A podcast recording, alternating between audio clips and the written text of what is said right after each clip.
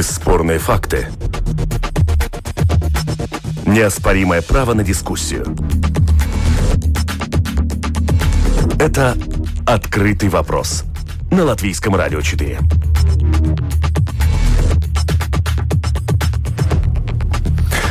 Новый кадастр, старый подход, совпадают ли слова и дела политиков.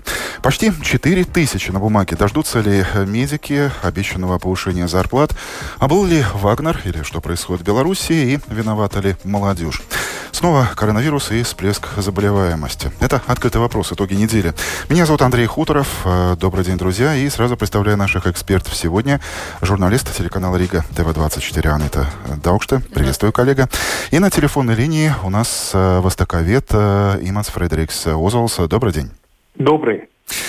Все должно стоить столько, сколько оно стоит, и караул, бессовестный грабеж.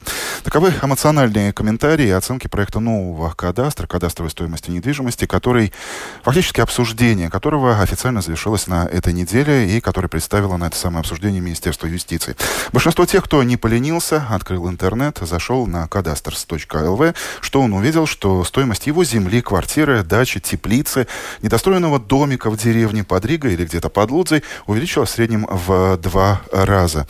А значит, можно предположить, что удвоится в будущем и тот самый налог на недвижимость, который в марте месяце платим мы все. Есть места, где кадастр увеличился намного больше, но это исключение из правил, это Юрмала и другие эксклюзивные места.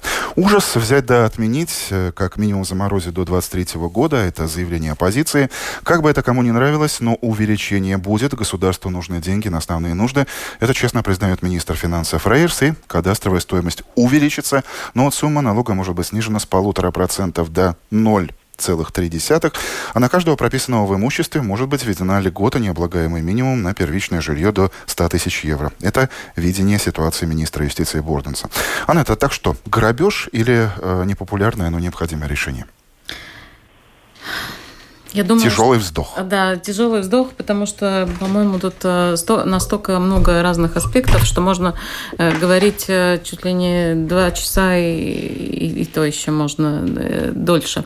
Эм, Тем более, что на эту тему говорят уже не первый год. Каждый год да, не первый год. Кадастр, каждый да. год его И фактически, да, Министерство юстиции сделало этот как бы новый, новый вариант, потому что это тоже требовал закон. Это они не сами как бы придумали, это было давно задумано, что надо придумать другую методику, э, которая более соответствует, соответствует рыночным ценам. И э, потому... Придумали. Что увидела ты? Э, я увидела то, то что, по-моему, методика неправильная, и ее нужно менять. А неправильно в чем? Неправильно в том, что она очень следует тому, какие были сделки э, по недвижимости в данном э, районе, э, в районе, районе. И это, это абсолютно не, ну, не абсолютно, но я могу сказать, что это неправильный подход. Во-вторых, то, что получилось, получилось то, что на новое жилье очень, очень увеличится кадастровая стоимость всех коммерческих объектов увеличится очень много и на эм, сельскохозяйственные земли земли, опять же, очень увеличится налог. Прежде чем говорить о том, что будут какие-то послабления, какие-то э, какие там необлагаемые минимумы, сначала надо сделать систему такую, которая сама по себе уплачиваемая. То есть, что э, налог... Который не... человек, простой человек может потянуть. Да, то, налог не должен быть, я согласна с Юрмальской э, думой, э, которая это очень много э, касается, что на, налог не может быть конфисцирующим. То есть, фактически ты должен выплатить за свое имущество очень огромное... Э, за имущество, которое ты фактически уже купил, ты должен за него выплатить огромные суммы в течение нескольких лет, которые, э, и это абсолютно э, точно бьет по среднему, среднему классу, то есть по людям, которые заработали, которые что-то купили и у которых что-то есть. А во-вторых, это бьет, как ни странно. Э, то есть, э, если может кто-то сказать, ой, ну хорошо, у меня нет никакой недвижимости, со мной все хорошо, да, э, это не так, потому что все, которые будут сдавать жилье, то есть они не будут декларированы в этом жилье, скорее, жилье, скорее всего, значит, льготы на них не распространяются, они включат в свои цены этот, этот налог. Во-вторых, коммерческие объекты. Если мы думаем, э, что магазины, э, любые предприятия, или которые производят разные товары, они же тоже будут включать цену, этот, этот, э, этот налог. Ну, белый флаг на улице Блаумани уже появился. Да, белый да, флаг да, капитуляции. Да, да. А, у нас Иманс Фредерикс Озволс. Фредерик, а скажите, вот какой сигнал вы, как, надеюсь, честный налогоплательщик, получили от политиков и власти в целом в этом контексте? Да, но я как раз сегодня посмотрел, какой будет у меня, а, а, ну, указывается, это кадастральная стоимость и в соответствии налог как раз в два раза увеличивается. Эм, я скажу так, что мне очень не нравится в этой ситуации, потому что я, конечно, понимаю и логику государства, с одной стороны, и не только государства, это ведь в принципе, соответственно, налог на недвижимость, а это уже опять э, тоже муниципальный бюджет, самоуправление, но э, Дело в том, что очень часто вообще наша политика э, исходит из расчета, что, что уровень дохода у населения намного выше, нежели зарплаты официальные в Латвии. И я это очень часто замечаю, что вот, э, ну, когда уже служба налогов об этом говорит, это уже совсем ясно, что у всех какие-то конверты, у всех какие-то э, дополнительные заработки, там, э, с аренды жилья или что-либо другое. И так что и, и надо всех выводить из этой, э, из этой, как сказать, нелегальной сферы. Но на самом деле я принадлежу к, тому числу людей, у которых э, все заработки как раз все, э, все в декларации, все видно, и, и ничего такого со стороны нету, и тогда становится очень-очень сложно жить.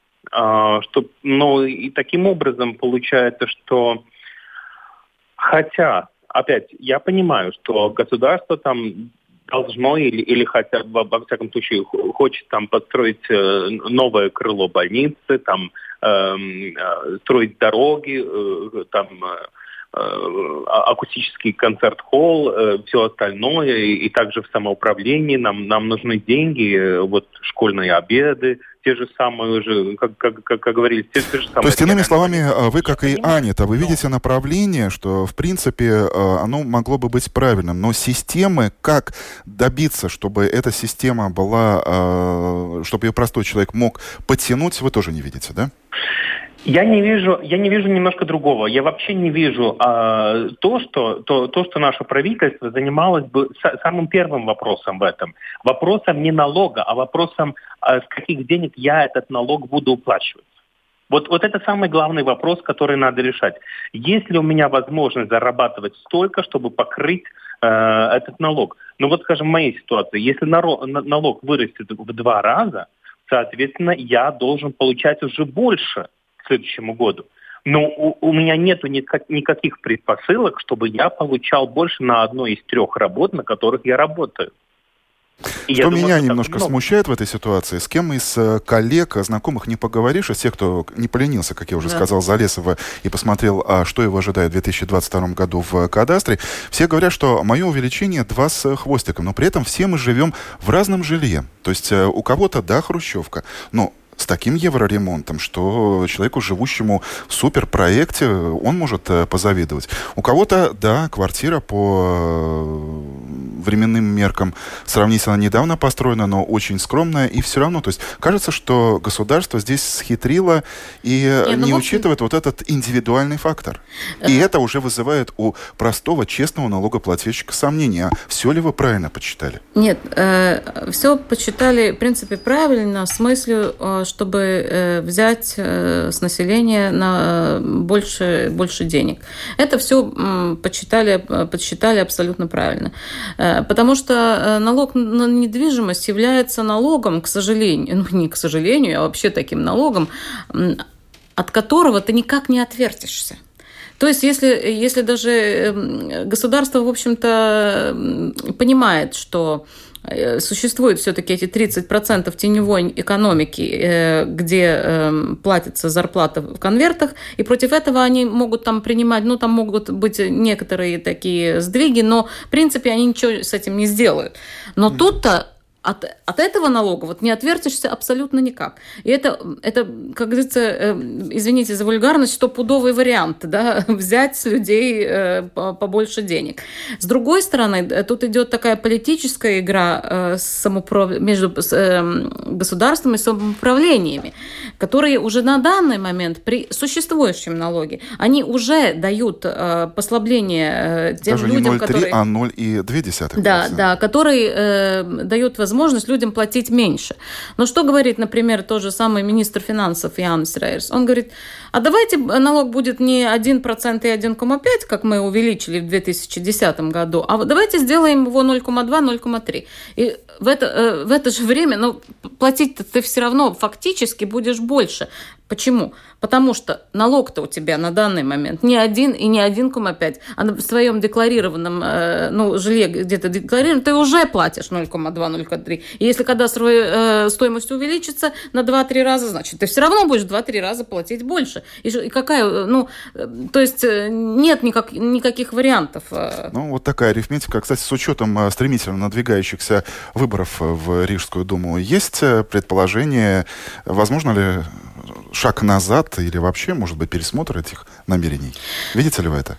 Эм, я не думаю, что будет пересмотр, э, пересмотр этих э, намерений увеличить. Э, я думаю, что будет долгая, упорная политическая борьба насчет того, эм, как сделать кого-то героем, который сделает самое большее послабление к этому страшному налогу. И тут вот на данный момент на белом коне выдвинулся Янис Борданс, который говорит, что вот там надо, и чтобы там эти самоуправления, и все, и и никак, и давайте там делаем, сделаем для, э, для всех там такие послабления, и 100 тысяч, э, с которых не надо платить, и все такое – но я думаю, что это так э, не будет так красиво, потому что Министерство финансов все-таки видит э, то, что они не могут абсолютно оставить, например, э, самоуправление без финансов, потому что это все равно надо будет как-то финансировать те функции, которые есть у самоуправлений. И я думаю, что это будет очень тяжелая политическая борьба, но я думаю, что вариант отложить до 2023 года, он, все-таки существует. Какой промежуточный финиш ведет Иманс Фредерик Созолс? Ну, я не, ну, похоже думаю, что в данной ситуации, как сказать, особенно Рига сможет продемонстрировать то же самое, что, в принципе, уже согласие э, делала до этого, когда ты идешь как бы навстречу, вы знаете, там у вас инвалид прорегистрирован, там, там еще что-то, и поэтому у вас будет там меньше эта сумма. И, конечно, это очень хорошо будет смотреться. Но, кстати говоря, мы должны еще вспомнить и о том, о постановке Конституционного суда – по которым этот э, гарантированный минимальный доход не соответствует Конституции, а, а это опять что-то, э, ну, деньги, которые уже быстренько э, должны искать самоуправление. И в данной ситуации самоуправления они станут заложниками. Ну, как бы вот, у вас есть инструмент получать больше, а, и вы при этом должны будете выплачивать побольше этот гарантированный минимальный доход. А, так что ну, совсем отказываться от этого инструмента тоже нельзя. Тут игра интересная, конечно, но боюсь, что жертвы будут обычные люди. Еще один открытый вопрос. Мы продолжаем. Менее масштабно, но не менее эмоционально сейчас обсуждается еще одна тема. Это грядущее повышение зарплат медицинских работников. Хорошо, что Минздрав снова вышел с конкретным заманчивым предложением к отрасли, положив на стол медиков конкретный документ, конкретные цифры уже озвучены, и повышение зарплаты до 3833 евро в месяц на бумаге, но постепенно в течение 7 лет.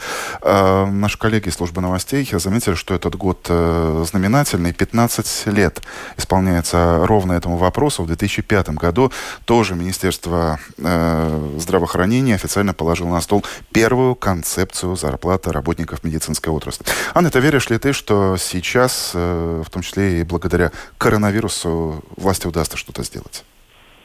Нет, э, я не думаю, что э, что-то удастся сделать. Понимаете, 7 э, лет, ну, это... А почему не 70 лет? Я, я не понимаю, ну, что это, что это вообще за цифры? В течение 7 лет. А может, может, через 7 лет вообще евро не будет существовать? О чем мы вообще разговариваем на данный момент?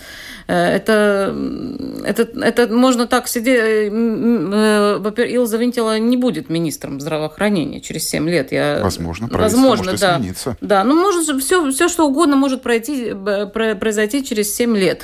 И обратим внимание на один очень важный аспект.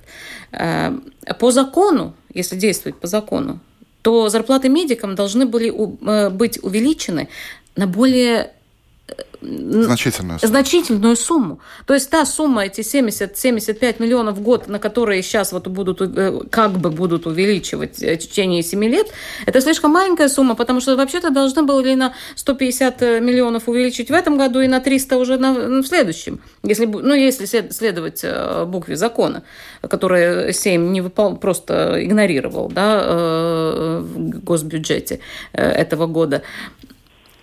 Так что это, это принцип не, не шаг вперед, а шаг назад. Э, к тому же, э, я э, слежу за, э, за ну, в соцсетях за, за одним э, врачом, то есть это Роберт Фурман, из который работает э, реаниматологом на скорой да, помощи. Да, да, да. И вот он записал, и он, он, в коммента, да, он в комментариях э, записал, в общем, везде пишется, что на данный момент зарплата медиков 2000 евро э, на бумаге, а вот они будут э, почти 4000 евро. Он говорит, моя зарплата 1500 на бумаге, плюс какие-то доплаты еще, которые бывают в зависимости от каких-то проделанных дел, и тут наша дискуссия, в принципе, заканчивается. То есть нет, э, если нет, не существует э, исходящей ну, цифры, так как же мы будем думать, что будет э, следующая цифра? Фредерик, а что вы видите в этой дискуссии? Ну, честно говоря, я, я вижу только а, вот опять старый добрый метод, кстати говоря, вот, вот именно этих либеральных прогрессивных сил в Латвии – где, где пиар-технологии э, замещают э, какие-то реальные шаги и решения. И вот ну, тут был очень интересный механизм запущен, вот этот домный, да, ну, как сказать, аналитический центр или мозговой центр, в составе которого там ходили там и, и, и врачи, и, и представители министерства, ну, те, кому надо быть и как бы не быть, не участвовать в этом аналитическом центре, который, ну, как бы якобы составлял вот эту схему и все это придумывал, э, глупо. Ну, вот как там это профсоюз медиков, он там как-то сбоку там стоял, да. Вот, ну, это, это как сказать, считается глупо, неправильно, но ты должен быть участвовать. И теперь получается, что это преподносится как бы как бы сама, ну, сама отрасль для себя сделала вот такую схему, и сами довольны. Ну, тоже вот я смотрел сюжет по, по латвийскому телевидению, все довольны. Э, человек, э, э, который участвовал в этом со стороны Галлидерса, вот он, он тоже доволен, да, очень хорошая схема, говорит. Ну, трудно, ну, знаете, а, а как я так со стороны могу не поверить теперь? Ну, все равно аналитик, востоковед, политолог, все равно кто. Ну, ну как мы можем этому не верить? При этом, кстати говоря, очень мало сведений если так реально посмотреть, э, очень мало э, детализации этого плана и этой схемы. Э, соответственно, следует тоже вывод, что наше, в принципе, участие тоже не требуется в этом. Наше понимание этой системы тоже не требуется. Нам преподносится уже самое лучшее решение. Вот теперь только жить. Ну, конечно, если, извините, то же самое правительство, которое не смогло соблюсти данное обещание – о, о, том, чтобы увеличить зарплаты уже в прошлом году, эм, что они теперь принимают какую-то схему на 7 лет, это, это извините, это, ну это так просто перекладывать свою ответственность на плечи уже будущего. При этом что будет в этом будущем? Именно как госпожа Даус говорит, ну извините, а, а кто там, а кто вообще из этих, которые нынче э, стоит э, у этого решения, у истоков этого решения, кто из них вообще будет э, тогда еще политиком? И, ну, это же вопрос. Ну, сделать э, придется, потому что уже сейчас на некоторые виды обследований в уже упомянутом э, Гайлезерсе людей записывают на полгода вперед. Вопрос, а почему Кстати, в регистратуре разводят руками, а вы видите, какая у нас ситуация с медиками? Люди уезжают, ну и, очевидно, будут уезжать и дальше, если ничего да, не изменится. Но, но извините, если, если вместо реального решения, да, вот, ну, скажем, я э, молодой врач. Кстати, я смотрел тоже вот это, ну, то, что, ну, там в этом, в этом всем, в этом аналитическом центре участвовал тоже э, глава Ассоциации молодых врачей. Ну, знаете, но очень добродушный человек. Ну, я так считаю, потому что он, он как-то успел сказать, что ну, ведь эта система не отменивает вот того обещания, которое был дан. Он надеется, что в следующем году увеличит зарплаты на 32 или сколько там процентов. Ну и, в принципе, наверное, хорошо. Но добродушный, если не наивный, я, я бы сказал так. Конечно, они будут уезжать. Эм, там же, там же проблем намного больше, чем только зарплата. Э, потому что, ну, о добросовестности врачей э, это вообще отдельный разговор. Э, и, и я думаю, у каждого из нас есть тоже истории, когда, ну, когда мы соприкасаемся ну, ситуация, которая совсем не положительно говорит. Но это уже другая тема, возможно, вот и именно. для другого эфира. Но это никак не решает. Конечно, это все идет э, в одной связке. Это «Открытый вопрос. Итоги недели». Мы продолжаем очно, заочно, часть классе, часть э, дома. А пока учителя и ученики радуются дождливому и холодному, но все-таки лету, Министерство образования и науки использовало отпускную пору для того, чтобы э, представить учителям, ученикам, родителям и системе в целом свою модель, как продолжать э, обучение в школах с сентября этого года. Э, Фредерик, э, как вам кажется, справилось ли министерство с поставленной задачей? Потому что мы видели, есть целых три плана А, Б, С. Ну, эти три плана, это очень, как сказать, очень, схема очень логичная.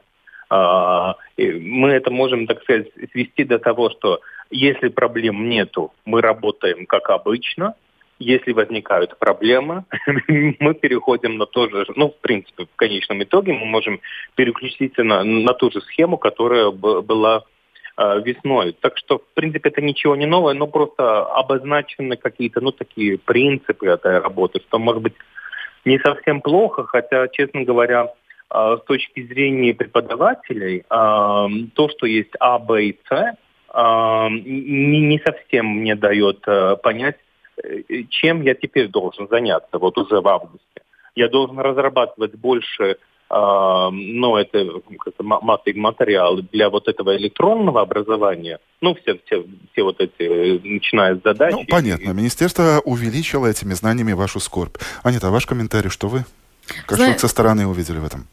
Ну, вы знаете, по-моему, не надо даже университет кончать, чтобы придумать такую систему. Ну, если Если все хорошо, то, то идем в ну, школу, если все плохо, сидим дома. А если так, ну, не, как-то посередине, то одна часть идет в школу, другая сидит дома. Но можно было и не придумать а можно такую систему. Это, знаете, даже не систему придумать, это просто. И действительно, это, по-моему, даже, ну, не знаю, ну, вообще ничего не надо делать, чтобы вот что-то такое придумать, да? Хорошо, тогда идем дальше. Э, ковид остается самой обсуждаемой темой, но это и понятно. Еще бы на карте мира сейчас нет ни одного государства, в котором бы не было этой заразы. Даже Северная Корея признала, что у них появился первый завозной случай. Да и наши латвийские эпидемиологи сейчас, если внимательно последить за их риторикой, говорят, что практически все, что они фиксируют, это так или иначе или привезено в отпускном чемодане, или в лаптопе служебной командировки, или просто поездки из-за границы. То есть э, это импортная зараза, ну, если так э, просто говорить. Но о закрытии границ речи пока не идет, и Всемирная организация здравоохранения тоже э, пересмотрела свое мнение, считает, что это недалеко не самый действенный способ борьбы с пандемией, но, тем не менее, мы видим, что даже у наших ближайших соседей, литовцев, уже начинают реагировать, и с завтрашнего дня в Литве в закрытых помещениях, в транспорте обязательно ношение масок. Анна, это как вам кажется, настало ли время и сейчас э, Латвии встрепенуться, э, показать какой-то план Б или, может быть, где-то закрутить гайки? Знаете, э, закручивание гаек – это не мера, не может быть продолжительной мерой.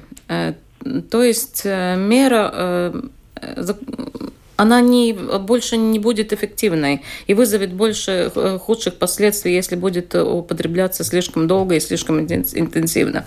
Э, что я хочу сказать, э, что любой Э, вирус, он все равно будет э, присутствовать, циркулировать, циркулировать и э, мы не можем остановить вообще жизнь ни в Латвии, ни в Европе, ни в мире, только благодаря, благодаря, благодаря этому, не Локдаун. благодаря, а вот, вот потому что существует такой вирус. То есть есть какие-то определенные принципы, которые должны соблюдаться везде, то есть мыть, мыть руки, может быть, даже в общественном транспорте и где-то носить маски и тому подобное, но в принципе останавливать ограничивать все, это, это не, не мера, которая является нормальной и которая является эффективной. Она эффективность потеряла. То есть э, и, э, я все время вспоминаю э, то время, когда эта мера была введена. Почему она была введена? Э, будем совсем точны. Потому что система здравоохранения должна была перестроиться на такой лад, что она разделяет э, потоки больных, то есть на тех людей, которые э, болеют э, ну, какими-то другими болезнями, и те, которые болеют инфекционными болезнями. А, Вы видите, что это произошло? Латвии не было возможности вообще подумать об этом, произошло это или нет, потому что у нас не было заболеваемости этой болезни. То есть мы все остановили, как бы превентивно, но мы не можем это проверить. То есть, то есть у нас нет такого варианта. Я надеюсь, конечно же, я надеюсь, что это произошло. И что в случае, если возрастет заболеваемость, у нас будет разделение этих двух э, потоков больных, и все будет э, все Во будет всяком случае, у больницы, да, у скорой есть видение, да, что да. делать. И мы видим еще что? Мы видим по статистике то, что производится по разным странам мира что на первый момент, э, эм, когда была, ну, можно сказать, первая волна ковида, была очень большая смертность. На данный момент заболевание ковидом действительно находится или на таком же уровне, как которое оно было в марте, в многих странах, я не говорю точно про Латвию, или же даже на высшем уровне, но смертность очень упала. Э, от, э, кроме, ну, я должна сказать, все-таки, кроме Бразилии и Соединенных Штатов, но все равно, все равно, если мы сравниваем, то есть при очень большой заболеваемости, даже смертности, больше нет такой от ковида. Почему? Потому что, во-первых, система здравоохранения, она более научилась лечить эту болезнь. То есть им, и как, как бы, э, ну, нет, нет больше таких... Э, ну, ну, если не лечить, то со существовать. Сосуществовать, да, да, с этой системой. И это значит только то, что это является, ну, в принципе, эм, контролируемым... Контролируемым... Э, контролируем... Это то, о чем говорит Центр да. контроля и профилактики заболеваний да. регулярно. И, и не надо, и, и, и, в общем-то, абсолютно всех э, загон опять за здоровых людей в какой-то карантин, это, я, я считаю, что это будет уже абсолютно неправильным методом, ну, не говоря там уже об, об рухнувшей экономике и всем остальном. А мы Фредерика не видим, но, возможно, э, э, наш собеседник в перчатках и в масках сейчас, нет? Нет, потому что я, я сижу в своем кабинете, и у меня тут все продезинфицировано, что я делаю каждое утро, кстати говоря. Эм, вы знаете, я э, абсолютно согласен, что нельзя останавливать экономику, и, честно говоря, я не совсем... Ну, не, ну там, там была логика, почему мы это делали тогда, и я только не согласен с тем, как мы это делали, потому что, в принципе, произошла такая романтизация вот этого карантина. Те люди, которые могли себе позволить э, оставаться дома, э, там выкладывали какие-то идиотскую коммуникации в соцсетях, как они там переживают э, в пижаме на, напротив телевизора сидя, да, и, и получают за это еще зарплату, э, что просто глупо. А, а большинство нормальных людей, ну что значит нормальных людей, таких людей, которые работают э, на, на обычной работе, выходили на работу, работали и вообще все это содержали, потому что... Но сейчас э, я понимаю, что вся надежда на благоразумие общества. Вы видите это благоразумие? Ну, что значит благоразумие общества? Я не вижу, чтобы наши эпидемиологи достаточно рассказывали об этой болезни. Ну, конечно, ясно, что не все им самим понятно. Я не думаю, что достаточно обосновывали э, все вот эти мероприятия, которые уже принимались. Э, почему это плохо? Потому что э, если будет какая-то необходимость перевести, ну, на какую-то, ну, я не говорю экстренную ситуацию, но на какую-то более экстренную ситуацию зимою, то будет опять очень сложно, надо будет бороться с большим недоверием. И уже теперь есть вот эти группы буквально людей, которые не верят вообще ковиду или не верят, что это смертельное заболевание. Ну, вся, вся, все, ну, там, дурь всех мастей происходит. Э, в этом большой минус. Это, я думаю, надо налаживать. Э, в принципе, конечно, нам повезло, хотя, опять с другой стороны, я не совсем верю состоянию. Да, я понимаю, что смертность, конечно, у нас небольшая, потому что мы не видим, мы не видим больших там э, сдвигов вообще, ну, в общей смертности, не, не только от COVID. Э, но при этом очень возможно, вот я сегодня утром Ле Фигаро читал, очень возможно, что у нас тоже есть большая степень инфицированности среди молодежи и детей. А у них как раз, они как раз могут быть вот этим, этим вектором распространения. Который, а вот, э, кстати, это еще одна тема, на которую сейчас очень многие обращают внимание, эксперты чуть ли не виновниками второй волны э, молодежь называет, мол, дескать, ну, вот эта позиция, что а нам-то что, мы не болеем, мы бессимптомно вот это переносим с чувством солидарности. Это я имею в виду под, под тем, что я говорю, что слишком мало разговаривали и общались с обществом. У нас все было, знаете, таким Э, очень все упрощалось не объяснялось. Вот во Франции очень многое объяснялось. Каждый день, каждый час. То есть вы ждете раз... больших а, объяснений. А насчет э, чувства солидарности поколения, Анна, это ваш комментарий. Есть ли здесь проблема? Да, и, и, и я должна сказать, что в самом начале это, в общем-то, меня даже несколько, в нескольком смысле шокировало. То есть, насколько у нас появился какой-то я даже не знаю, как его назвать, гендерофашизм, что ли. Э, как молодые люди, которые знали, что они не будут очень э, сильно болеть этой болезнью, а. правда, это нигде не записано, но, в принципе, так, э, так, так и есть, как, эм, как они зло и даже злобно относились к старшему поколению, из-за которого вот они должны сидеть дома, да, и они не могут общаться, они не могут делать все, ну, все привычные дела, какими они... А что с этим делать? Как из этого выходить? Э, я, я даже, у меня даже нет э, ну, такой определенной... Э, я, кстати, согласна с Фредериком насчет того, что надо было больше, больше объяснять это, это, это все, потому что только, только объясняя, как ты должен себя вести, и, и что это не только из-за э, старшего поколения ты должен был сидеть дома, и не только из-за из него ты не можешь там общаться, и, это, и, и что есть другие принципы, и, и вообще как это, э, как э, происходит распространение любого инфекционного заболевания, это надо было больше объяснять эм, Э, людям, потому что есть, есть определенные принципы, и в принципе все инфекционные заболевания, они, э, ну, по принципу распространения, они все равно, в общем-то, одинаковые. Ну, если это не сексуально трансмиссивные, то это капельная инфекция, то есть они, э, ну, при, примерно одинаково распространяются, и принципы, как против них бороться, они, в принципе, одинаковые. Иман, э, Фредерик, что-то добавите? Нет, нет, нет, согласен. Хорошо, тогда мы продолжаем и переходим к зарубежной повестке недели. Это «Открытый вопрос» на Латвийском радио 4.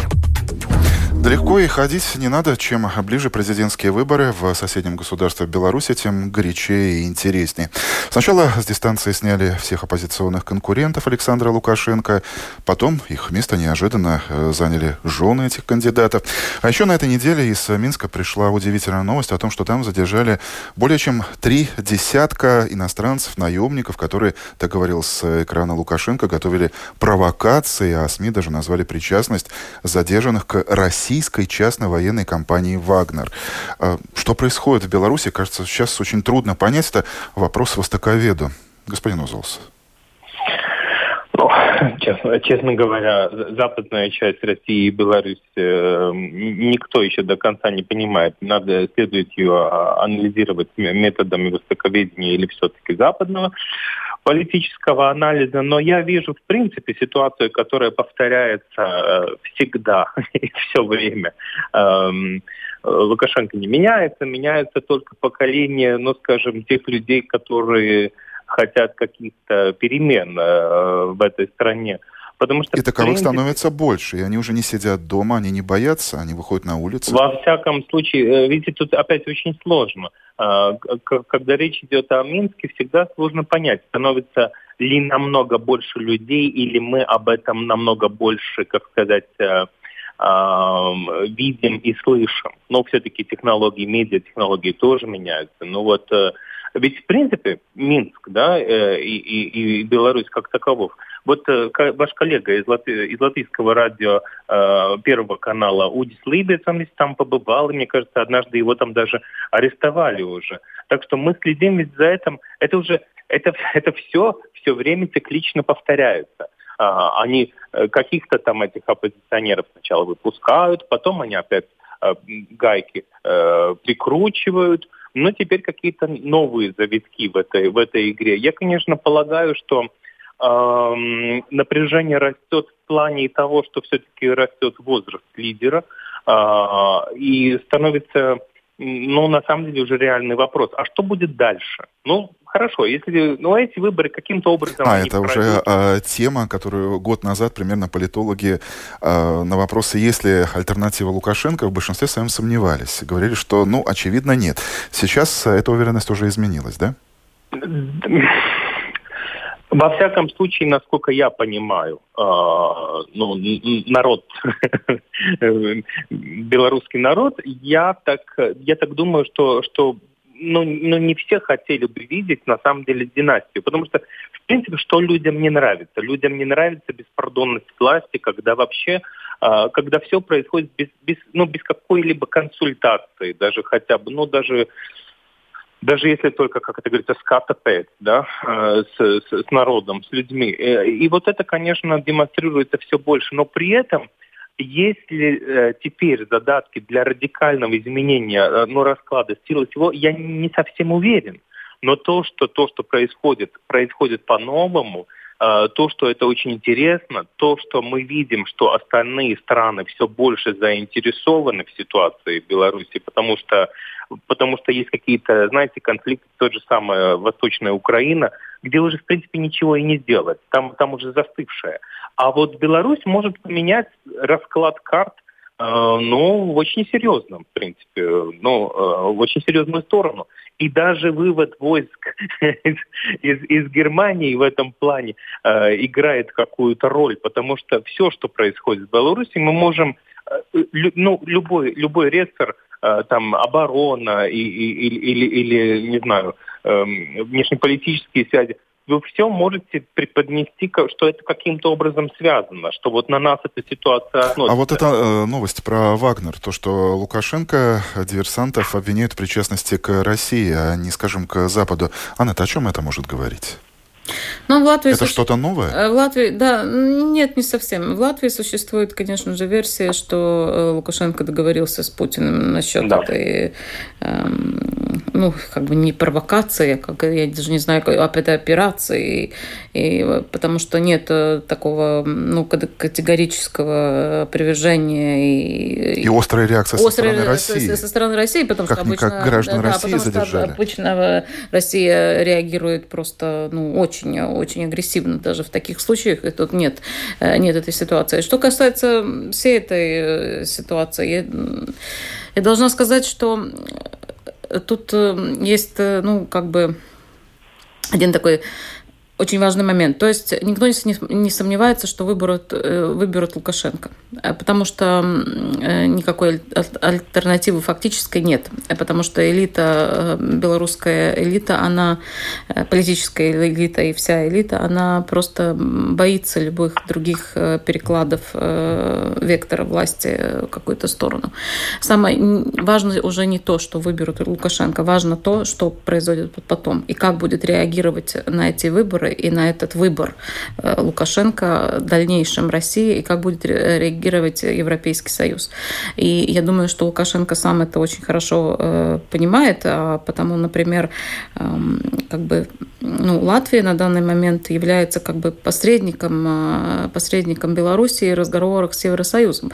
Ну, недавно Латвию посетил министр иностранных дел Владимир Макей, угу. и он разговаривал, разговаривал с Ренкевичем, и, в общем-то, я э, думаю, что, ну, вот как бы неофициально он все-таки э, произнес какую-то мысль э, насчет этих выборов, которые, которые Ренкевич должен передать, как бы скоммуницировать Евросоюзу.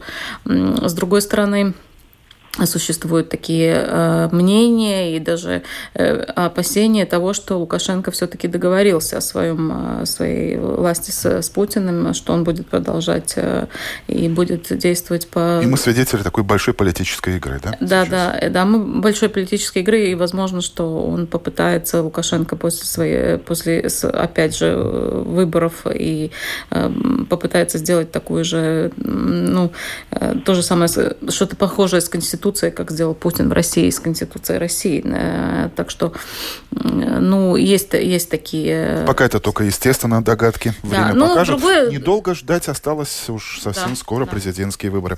Еще одна горячая точка – это далекий российский Хабаровск, который продолжает переживать массовые протесты, которых давно Россия не видела. Это десятки тысяч людей, которые продолжают выходить на улицы, протестуя против снятия прежнего губернатора.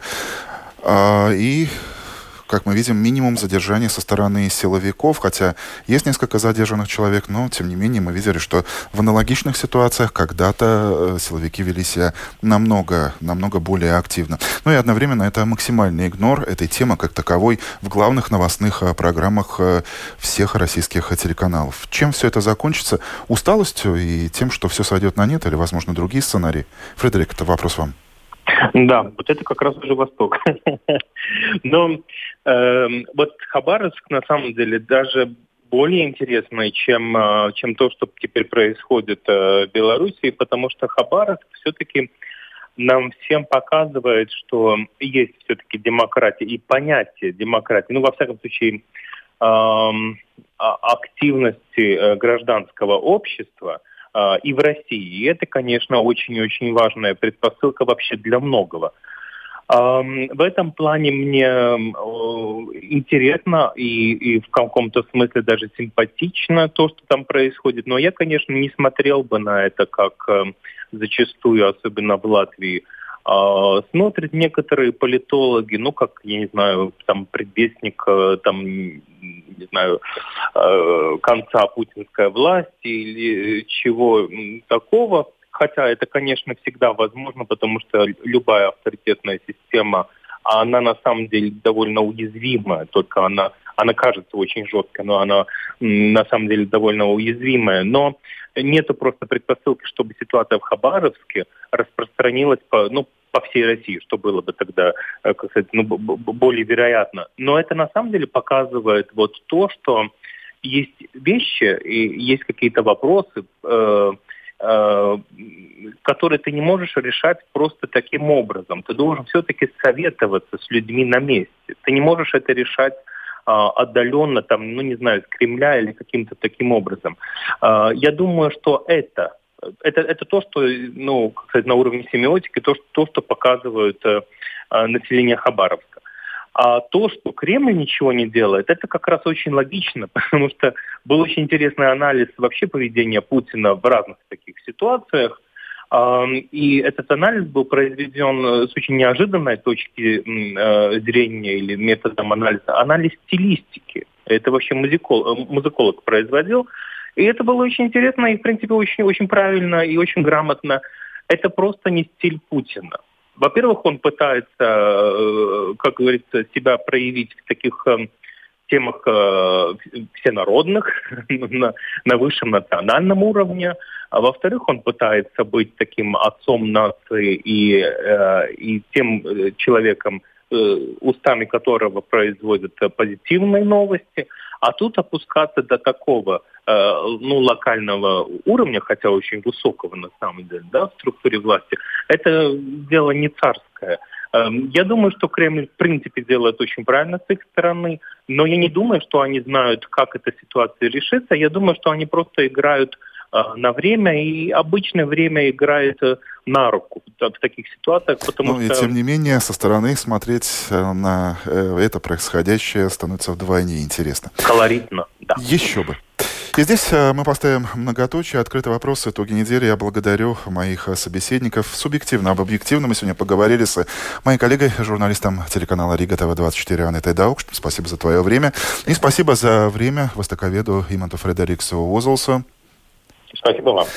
Программу подготовил и провел Андрей Хуторов, продюсер Людмила Вавинская, оператор прямого эфира Уна Леймана. Спасибо, друзья, что слушаете нас. Доброго вам дня и хороших новостей. Пока.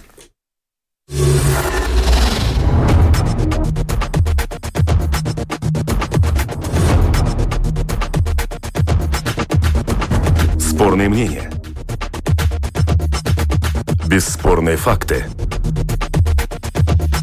Неоспоримое право на дискуссию. Это «Открытый вопрос» на Латвийском радио 4.